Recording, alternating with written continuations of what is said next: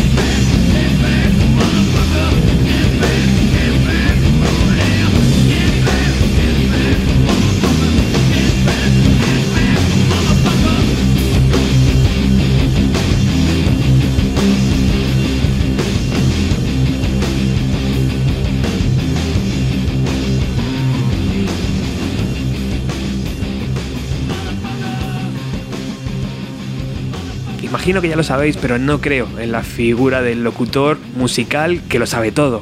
Es más, seguramente tú sepas muchos más detalles de la banda que yo, pero en lo que sí creo, con los ojos cerrados, es en rodearte de gente buena, de personas apasionadas que hacen de este mundo un sitio mejor para vivir y que además siempre están dispuestas a echarte un cable. Es para mí un lujo poder presentar hoy a un viejo amigo. Con todos nosotros está Charlie Stoner. ¿Qué tal, colega? Encantado, hermano, de estar aquí en los putos años 90. Pues un lujo que podamos coincidir en, un nuevo proyecto radiofónico. Antes de meternos en el desierto privado de Cayus, tú y yo fuimos fieles oyentes del mejor programa de radio que se ha hecho en los años 90 puta historia del universo.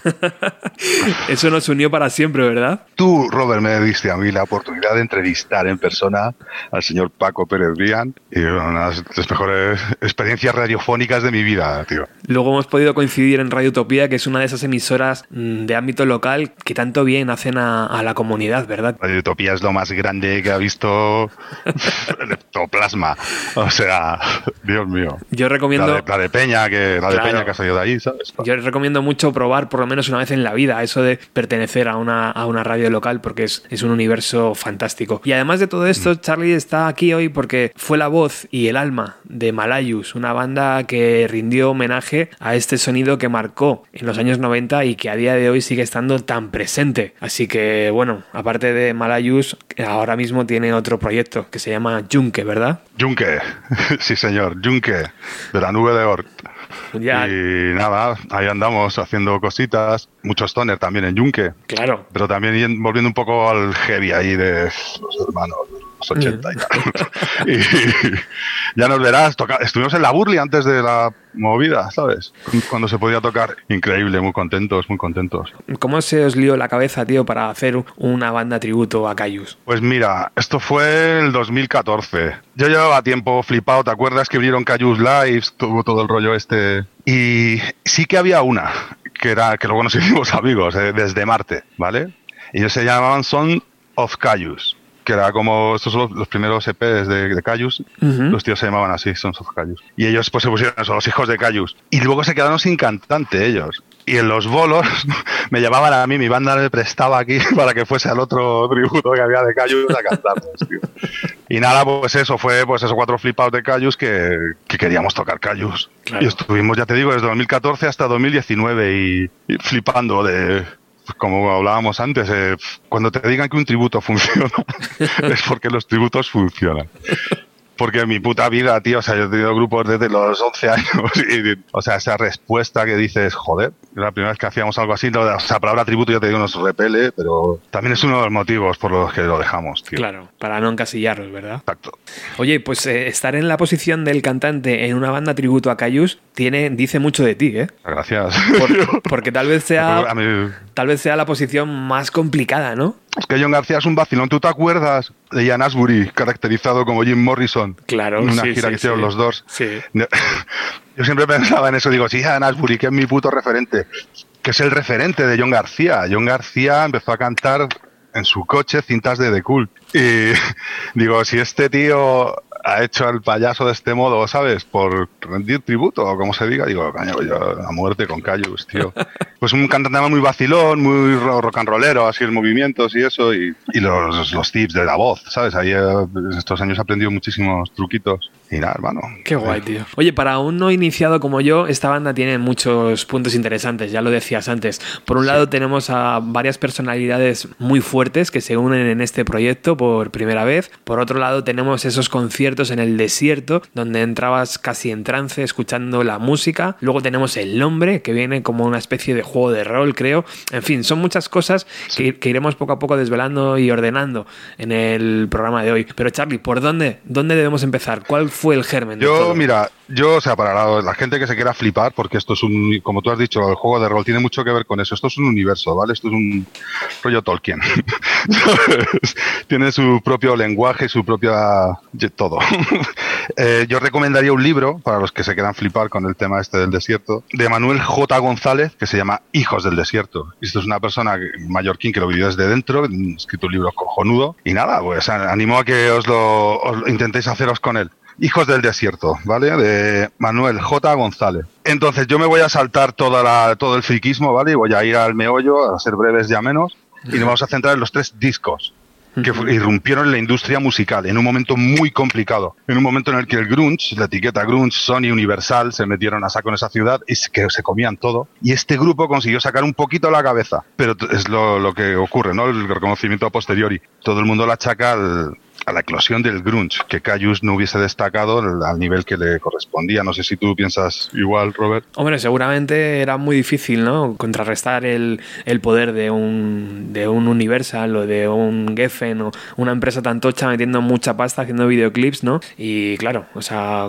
estos juntándose y haciendo música un poco diferente, pero en el fondo bebiendo un poco de, pues eso, de Black Sabbath, ¿no? De muchas influencias. Sí, exacto. Era como otra fórmula, ¿no? Para llegar casi al mismo sitio. Sí, mm, pienso en Soundgarden, ¿no? Quizás que podrían ser ahí unos sus, ¿cómo se dice esto? Sus homónimos, ¿no? Sí. no lo sé, o sea, hay que empezar por ahí, por lo que has dicho tú. Black Sabbath se supone que son los padres del Stoner, o es lo que se dice. Luego a Cayus se les, en realidad, el, el, estilo como tal, etiquetado así en la industria, se le achaca a Cayus. Ellos son los padres del Stoner o del Desert. Uh -huh. Hay otro grupo anterior a Cayus, que es Jaunin Man, que fueron los primeros que se empezaron a adentrar en el desierto, a tocar con generadores y tal. Claro, es que eso, eso es muy flipante, ¿verdad? Y, sí, es que esa es la parte flipante, yo creo, del rollo este. Hay historias de un psiquiátrico abandonado en el desierto en el que iban allí a tocar y tal. Wow. Y hay una leyenda, que claro, todo esto claro, son cosas que se cuentan, nunca sabrás si son ciertas o no. Hubo una pelea entre skaters y stoners que los stoners querían tocar y los skaters patinar dentro del recinto este y le prendieron fuego, ¿vale? Y a raíz de eso, a raíz del incendio y tal, la poli se empezó a vigilar un poco estas fiestas, había helicópteros por el desierto y tal. Les chafó un poco el, el rollo, ¿sabes? Tiene algo de mágico, el último disco de Jaunin Man han vuelto al desierto y lo han grabado allí directamente, ¿sabes? Es que Tocar me... para nadie, tío, es como... Claro, claro, me imagino esos momentos, tío, en el desierto, con los generadores llenos de gasolina y también alguna sustancia por ahí rulando que te hacía es ya posible. flipar en colores todo, claro. Total. ¿Dónde se conocieron, tío? Josh Home, John García, en fin, toda este, esta química de músicos tan buenos, tío, ¿cómo, ¿cómo llegaron a conocerse? A ver, yo lo que tengo entendido es que la, la banda estaba formada por Josh Home, por Frank Björk y por un bajista que se llamaba Chris Cockler. Y un día, eh, a ver, esto es una leyenda también, es como lo del psiquiátrico, ¿vale? Un día eh, fueron John García y el batera de Jauny Man, que era amigo de él, a ver un ensayo de, de, de Sons of Cayus, que se llamaban en ese momento. Y John García se quedó tan flipado y tal que hubo un momento se les terminó la cerveza y se ofreció. Dice, voy yo a por la birra y tal. Y Blambior le dijo, voy contigo. Y en el coche, John García tenía puesta una cinta de cult y el tío iba cantando aquí como un cabrón. Y Brambior le dijo, tío, ¿por qué no te unes a la banda y tal? Que cantas de la hostia. Y yo, no, no, yo solo canto en mi coche y tal. Yo no, yo no canto, yo no canto. Fíjate, al, al final parece que le convenció. Qué ojo tuvo ahí, ¿eh? El batería. ¿ocho? Ya. hay otra vez de cult, ¿sabes? Que hay una línea débil dentro del Stoner que defiende que de cult también son algo de padres. Podrían ser algo de padres del Stoner. Pues tiene sentido. lógica. Y nada, mira, pues comentar un poco como Sons of Cayus, editaron en 1990, luego sacaron siguiendo con el nombre de Sons of Cayus, Range en el 91, luego cambiaron ya el nombre a Cayus, solo Cayus, que lo de Sons of Cayus lo que comentabas tú, del juego este de rol de dragones y mazmorras, y ya como Cayus, que fue ya el rompedor, Blues for the Red Sun, para mí, ¿vale? Que fue cuando les conocí, el tema Game Machine, tío, ¿sabes? De este disco. A ese tenemos que escucharlo que... sí o sí, ¿no? Eso es como los, los pilares de Cayus. Pues vamos a escuchar ese tema y ahora seguimos hablando de esos primeros LPs de Cayus.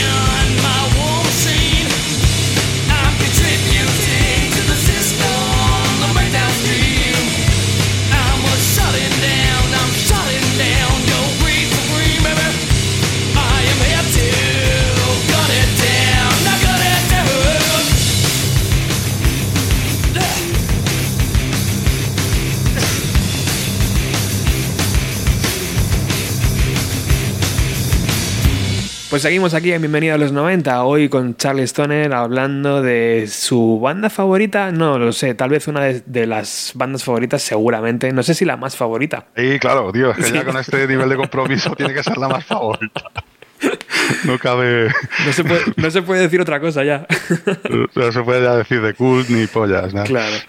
Pues estábamos escuchando este Blues for the Red Sun, este eh, primer LP, ya con el título, con el nombre de Caius, eh, que salió en el año 1992. Y hemos escuchado Green Machine, una de las canciones que antes decía que casi podías notar, ¿no? Como la arena te golpeaba en la cara. Pues esta canción es prácticamente lo mismo. Ya ves. Sobre todo el tema, el sonido de las guitarras, el bajo, que no sé cómo lo consiguen, tío, es, increíble. Porque musicalmente no, estaba esa diferencia respecto a los chicos de Seattle, ¿no? Eh, estos eran... Claro, o sea, a nivel técnico, la guitarra, tú que yo sé que tú controlas de eso, el fuzz, el efecto este de fuzz, lo llevaban a unos límites que son el grunge. De hecho, el grunge era una mezcla de muchos pedales, ¿sabes? Hasta que sacaron vos el pedal grunge, ¿no? Pero es la magia, al final, los músicos, tío, tienen un talento y por mucho que tengas aparatos con sus nombres... Claro, lo suyo era juntarse y lo que pasa aquí es que hay una generación de músicos, según he leído, ahora si lo estoy diciendo mal me corriges, que no había mucho más que hacer, ¿no?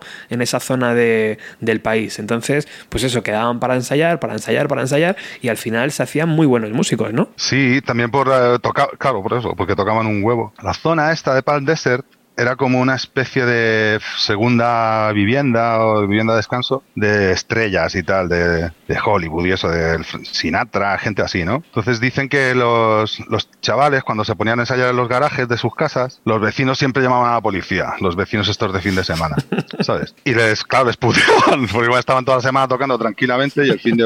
Y de ahí también viene un poco lo de expulsarles al desierto, ¿sabes?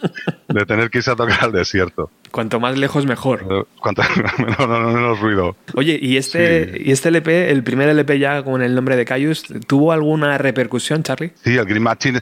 A ver, aquí también pasa un poco. Antes hace unos días discutíamos en el programa de Cristian el rollo este del efecto 40 principales que decía yo, ¿sabes? A mí, Robert, te voy a confesar, creo que no me lo he dicho, a mí Pearl Jam era un grupo asqueroso e insoportable de los 40 principales, hasta que descubrí a Pearl Jam, ¿sabes? ¿Pero por qué? Porque te entraban por ese medio y te parecía una castaña. Sí. Aquí en este disco tuvo mucho que ver en TV, ¿vale? Entonces, quita autenticidad a la banda, resta, que sé, underground al tema. Puede ser, no sé.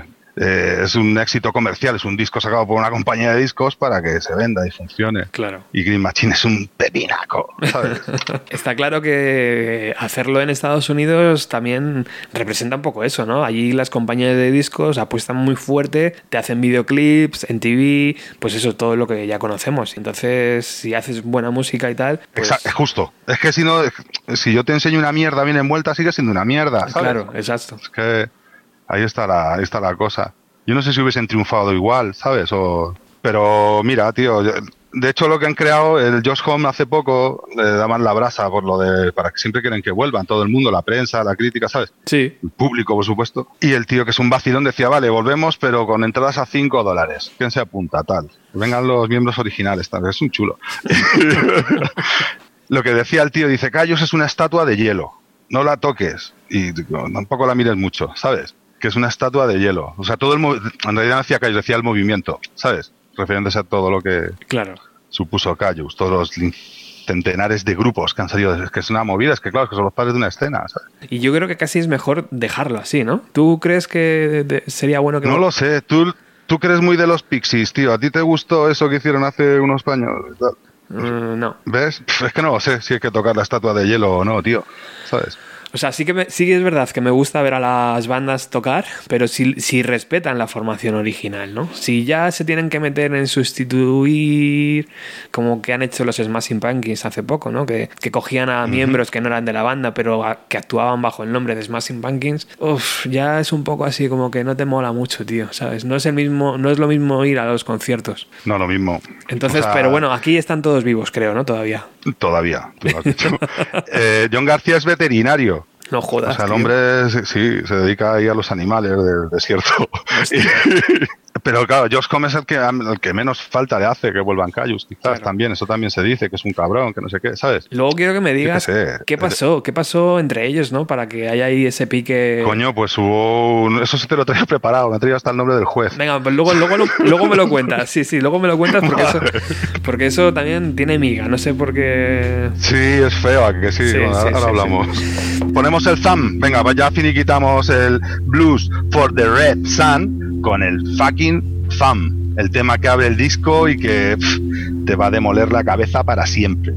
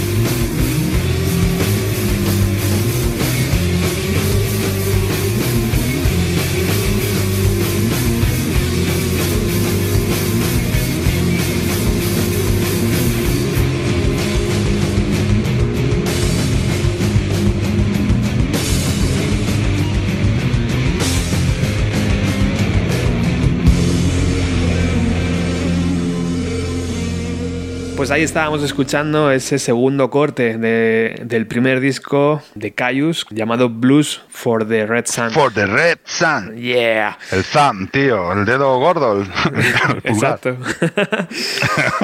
Oye, Charlie, tú y yo nos conocimos también gracias a, a Cristian, que hizo durante años un programa pues de los mejores, Miscelánea, que ahora, tío, le ha dado, según estoy viendo en redes sociales, le ha dado por recuperar viejos programas, ¿no? Exacto. Está haciendo miscelánea del pasado.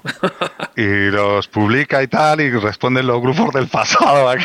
Tío, va. Es una ventana en el Hubo tiempo. unos. Sí, sí, sí. Es que es mu- es muy entrañable, tío. El pasado mola mucho eh, cuando te responden. Y nada, y también está haciendo la radio en el confinamiento. Pero ya que no hay confinamiento, mejor. Y no, eh, en iBox. En iBox, tío, que se me olvidó decir una cosa, Roberto. Dale caña. Ahora me toca a mí. Pues tronco, que te tengo que dar la enhorabuena. Bueno. Pedazo de locutor. Has sido elegido en la tercera edición de los premios iVoox como el mejor programa musical. Motherfucker. ¿Sabes, sabes, cuántas botellas, ¿Sabes cuántas botellas de whisky me ha costado eso? Yo no lo sé, pero enhorabuena, macho.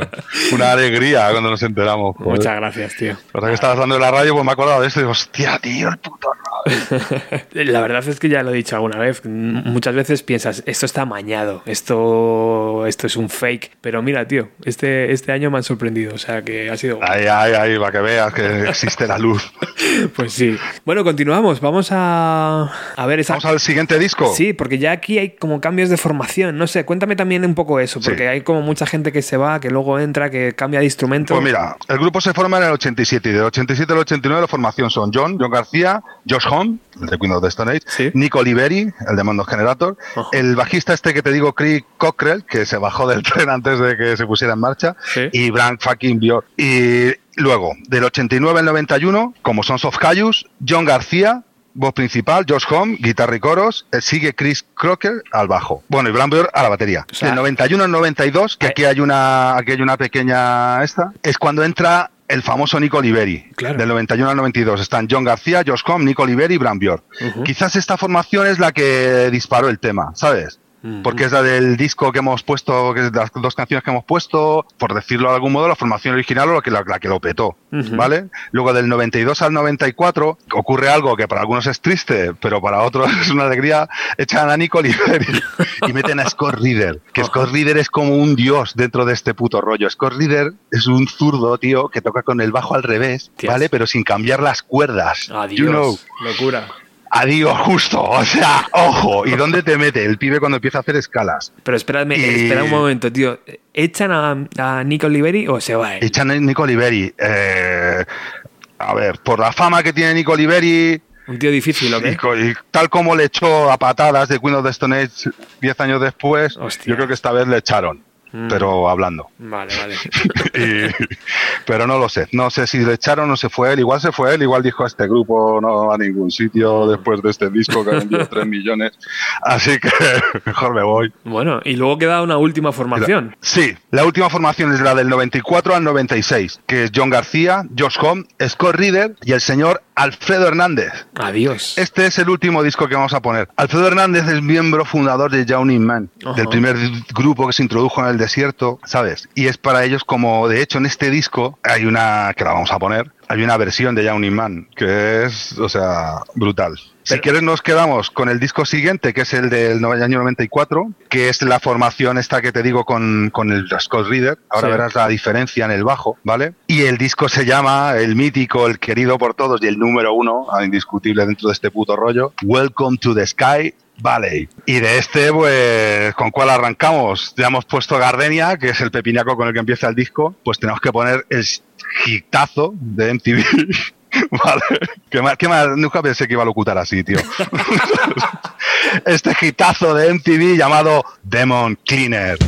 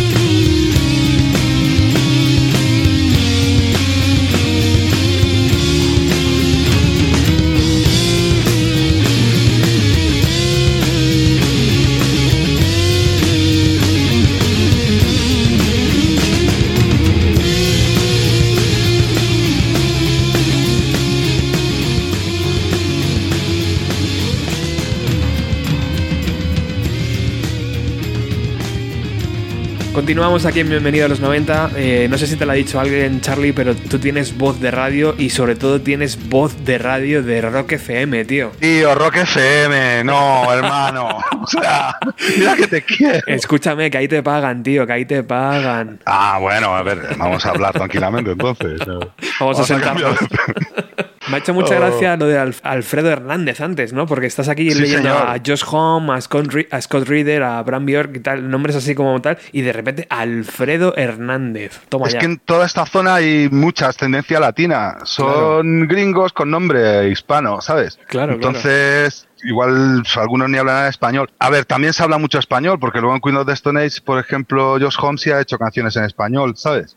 Y siempre, bueno, yo que sé, el disco de despedida es hasta siempre muchas gracias o algo así. Ahora lo, ahora lo busco, también está en español el nombre. Hay mucha influencia hispana aquí, está claro. Luego las letras, pues no, no tanto quizás, pero la zona geográfica que está, que se desarrolla esta escena en concreto, sí, tío. Después del Welcome to Sky Valley, entramos en ya en el, en el último... La formación del 94 al 96, exacto. Claro, tío, en el último tramo de la banda. Ahí eh, imagino, Charlie, que muchas veces estar en un grupo es, es, difícil, tú lo sabes, ¿no? Por, hay, una, hay tontería de lucha de egos, hay tontería de... Total. De en plan, mira, no me apetece verte la cara, no me apetece ensayar contigo. ¿Qué pasó? En ese tramo final de la banda? Pues mira, termina la gira esta de Sky Valley y Bram Bjork, cual Messi, ficha por Fumanchu, tío. Se va a los Fumanchu y deja la batería. Ole por él. Sigue Scott Reader, tío, que ya te digo que es que este tío lo partió y sigue siendo muy querido en los documentales que hay por ahí de Stoner cuando habla él, o sea, flipa. Pero continúan García y Home, ¿sabes? John García y Josh Home, que luego en el futuro pues tendrían, bueno, aún no hemos llegado a eso. Al final el núcleo duro al final se demuestra que son García, John García, Josh Home. Eh, ya te digo, del 94-96 son John García, Josh Home, Scott Reader y Alfredo Hernández de Young. Entonces, sí, quizás esta formación es eso, de alargar o de terminar el proyecto, pero esa magia ¿no? del inicio, de cuando echaron a Nicole se ha perdido, ¿no? Un poco, quizás, no sé. Lo que está claro es que graban discos como churros, porque 92, 94, 95, o sea, no paraban de, grabar y, de, y de tocar. De tocar, de tocar como cabrones. Y además en fiestas, eso, fiestas ahí medio clandestinas, fiestas guapas, ¿sabes? Así que nada, pues ya una vez terminado el Welcome to Sky Valley del 94, vamos a pasar al siguiente disco, el del 95. Este empieza con puntos suspensivos el título y es And the Circus Leaves Town. Y nada te digo, pues aquí tenemos a John García, Josh Combs, Scott Alfredo Hernández, con un tema de que esto es manos en el pecho, manos en el aire. Eh, un tema mítico de Yawning Man, eh, reinventado quizás por Cayus, llevado a otro nivel, a un nivel muy profundo, que se llama Catamarán.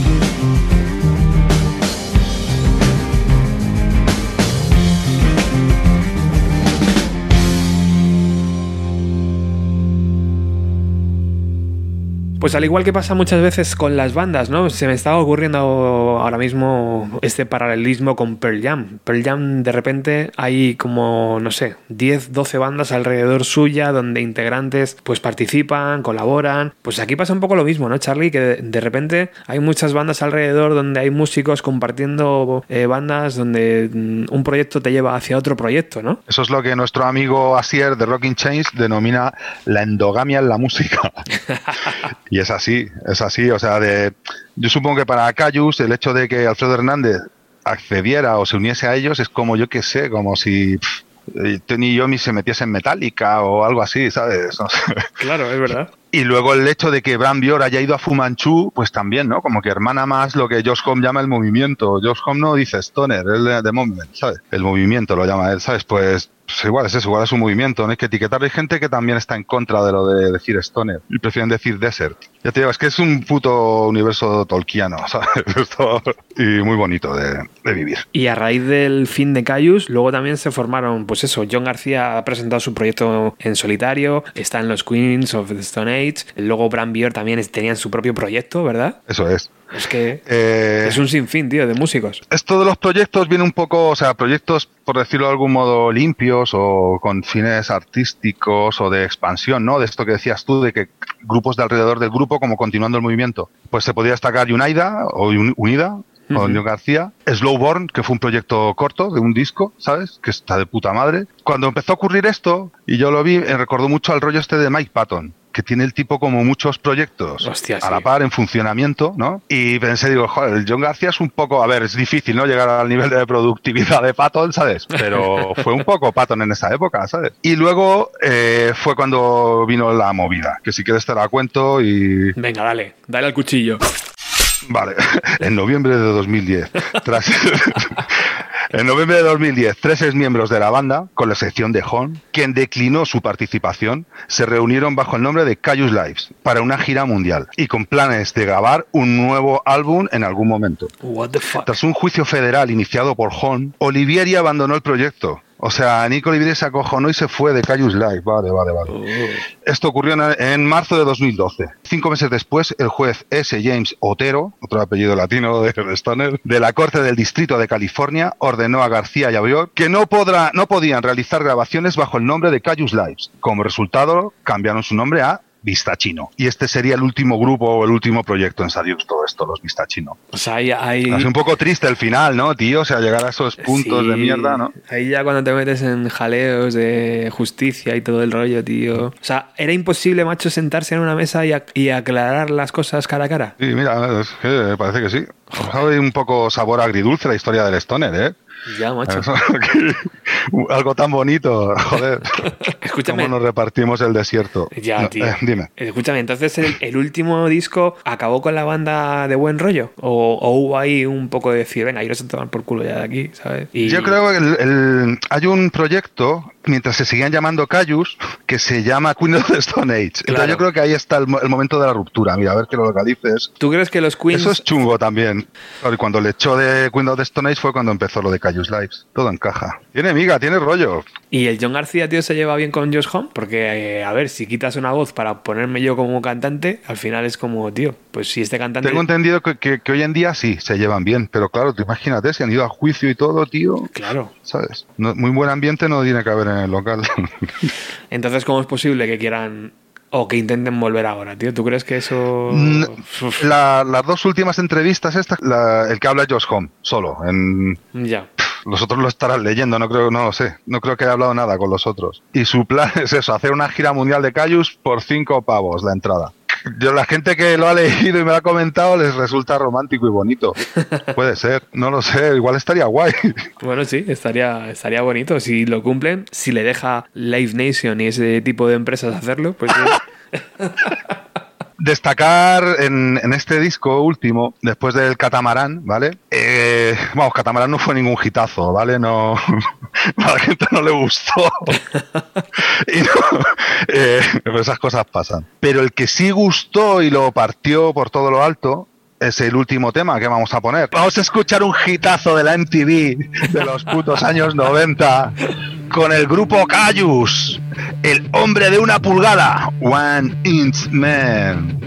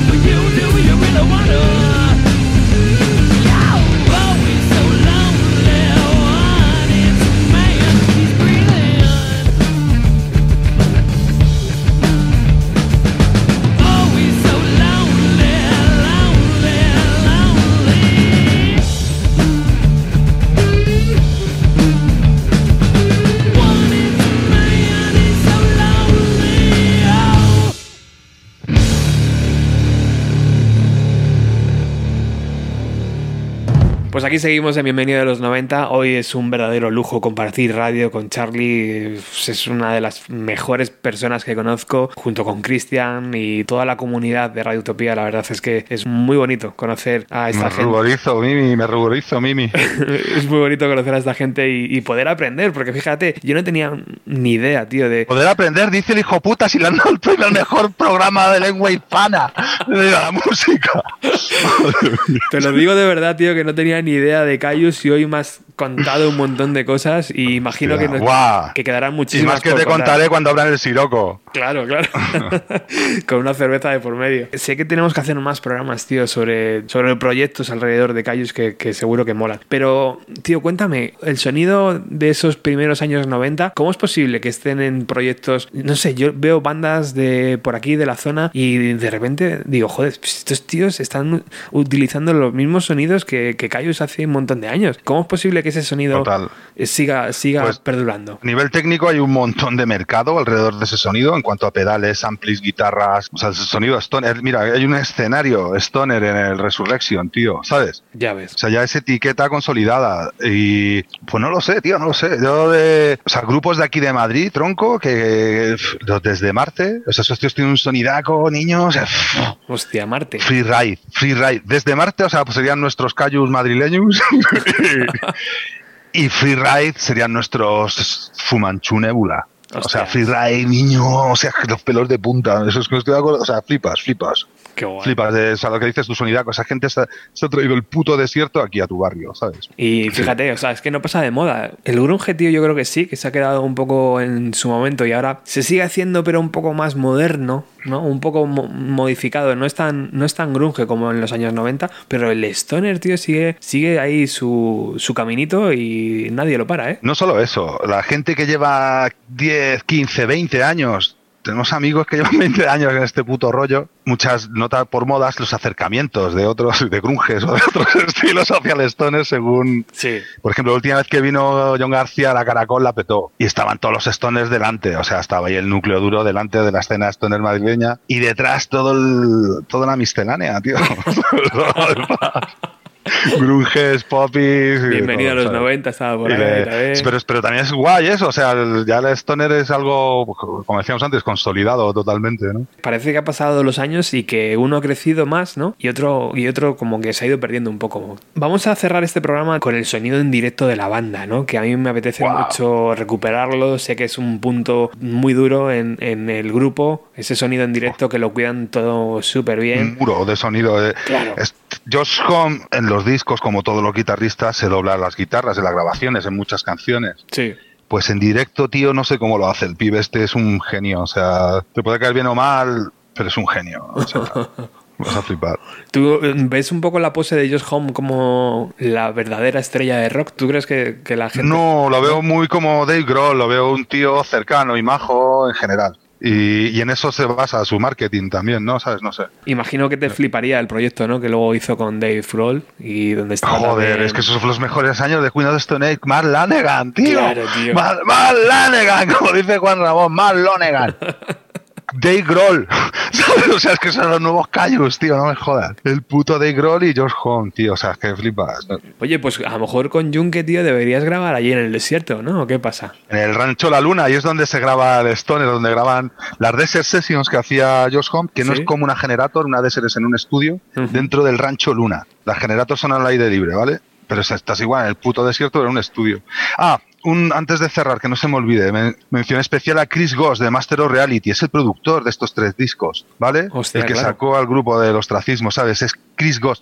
Hay otra leyenda sobre Chris Goss que dicen que es el que le enseñó a cantar a Josh Home. Porque Wow. los primeros discos de Queen of the Stone Age, el tío articula muy parecido a los discos de Master of Reality, de Chris Goss, sí, que también está guay. Ah, los cantitos estos que Sí, hace, sí, sí, sí. los típicos, pues esa mierda se la enseñó este hombre. Gran dato, ya tío. dejo- me, dejo de, me dejo de datos, Robert. Yo creo que aquí al- yo creo que nos hemos acercado bastante, ¿no? Para alguien que no sepa de qué iba Cayus, pues yo creo que le hemos dado bastantes datos para un poco ya empezar a escarbar, ¿no? Para que él pueda empezar a escarbar. Venga, vamos a cerrar con una canción en directo. ¿Qué debería sonar? Debería sonar la canción con la que hemos abierto. ¡Vamos! Que para mí representa un pepinaco, por fin puedo decir, no de la MTV, sino el típico pepinaco que te pones el disco, lo escuchas porque es el cable del disco, se lo grabas a tu puto primo en una cinta, se lo llevas y tu primo va y se compra el disco porque esa canción le ha vuelto loco. Y es la canción con la que hemos abierto el programa, Gardenia, tocada en el Bizarre, ahí los Cayus. Pues Charlie Stoner, muchas gracias tío por estar en Bienvenido a los 90. La verdad es que es un placer estar aquí hablando de música, podríamos estar varias horas y no sé, seguiríamos como en nuestra adolescencia. En fin, que, que te quiero amigo. Hermano, te quiero mucho, que la vida nos siga mordiendo como hasta ahora. Vamos a subir el volumen. Yeah. Okay. Jetzt seid ihr gefragt. Hallo? Wir sind live auf dem Bizarre Festival.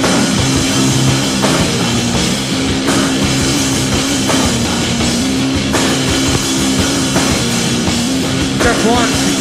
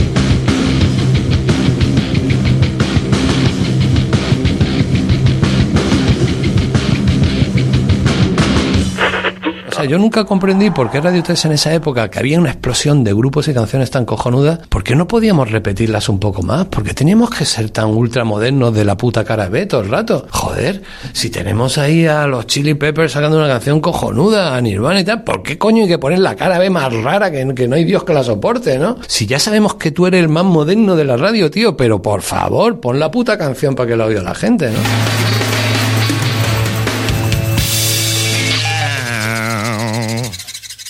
Bienvenido a los 90 con Roberto Martínez.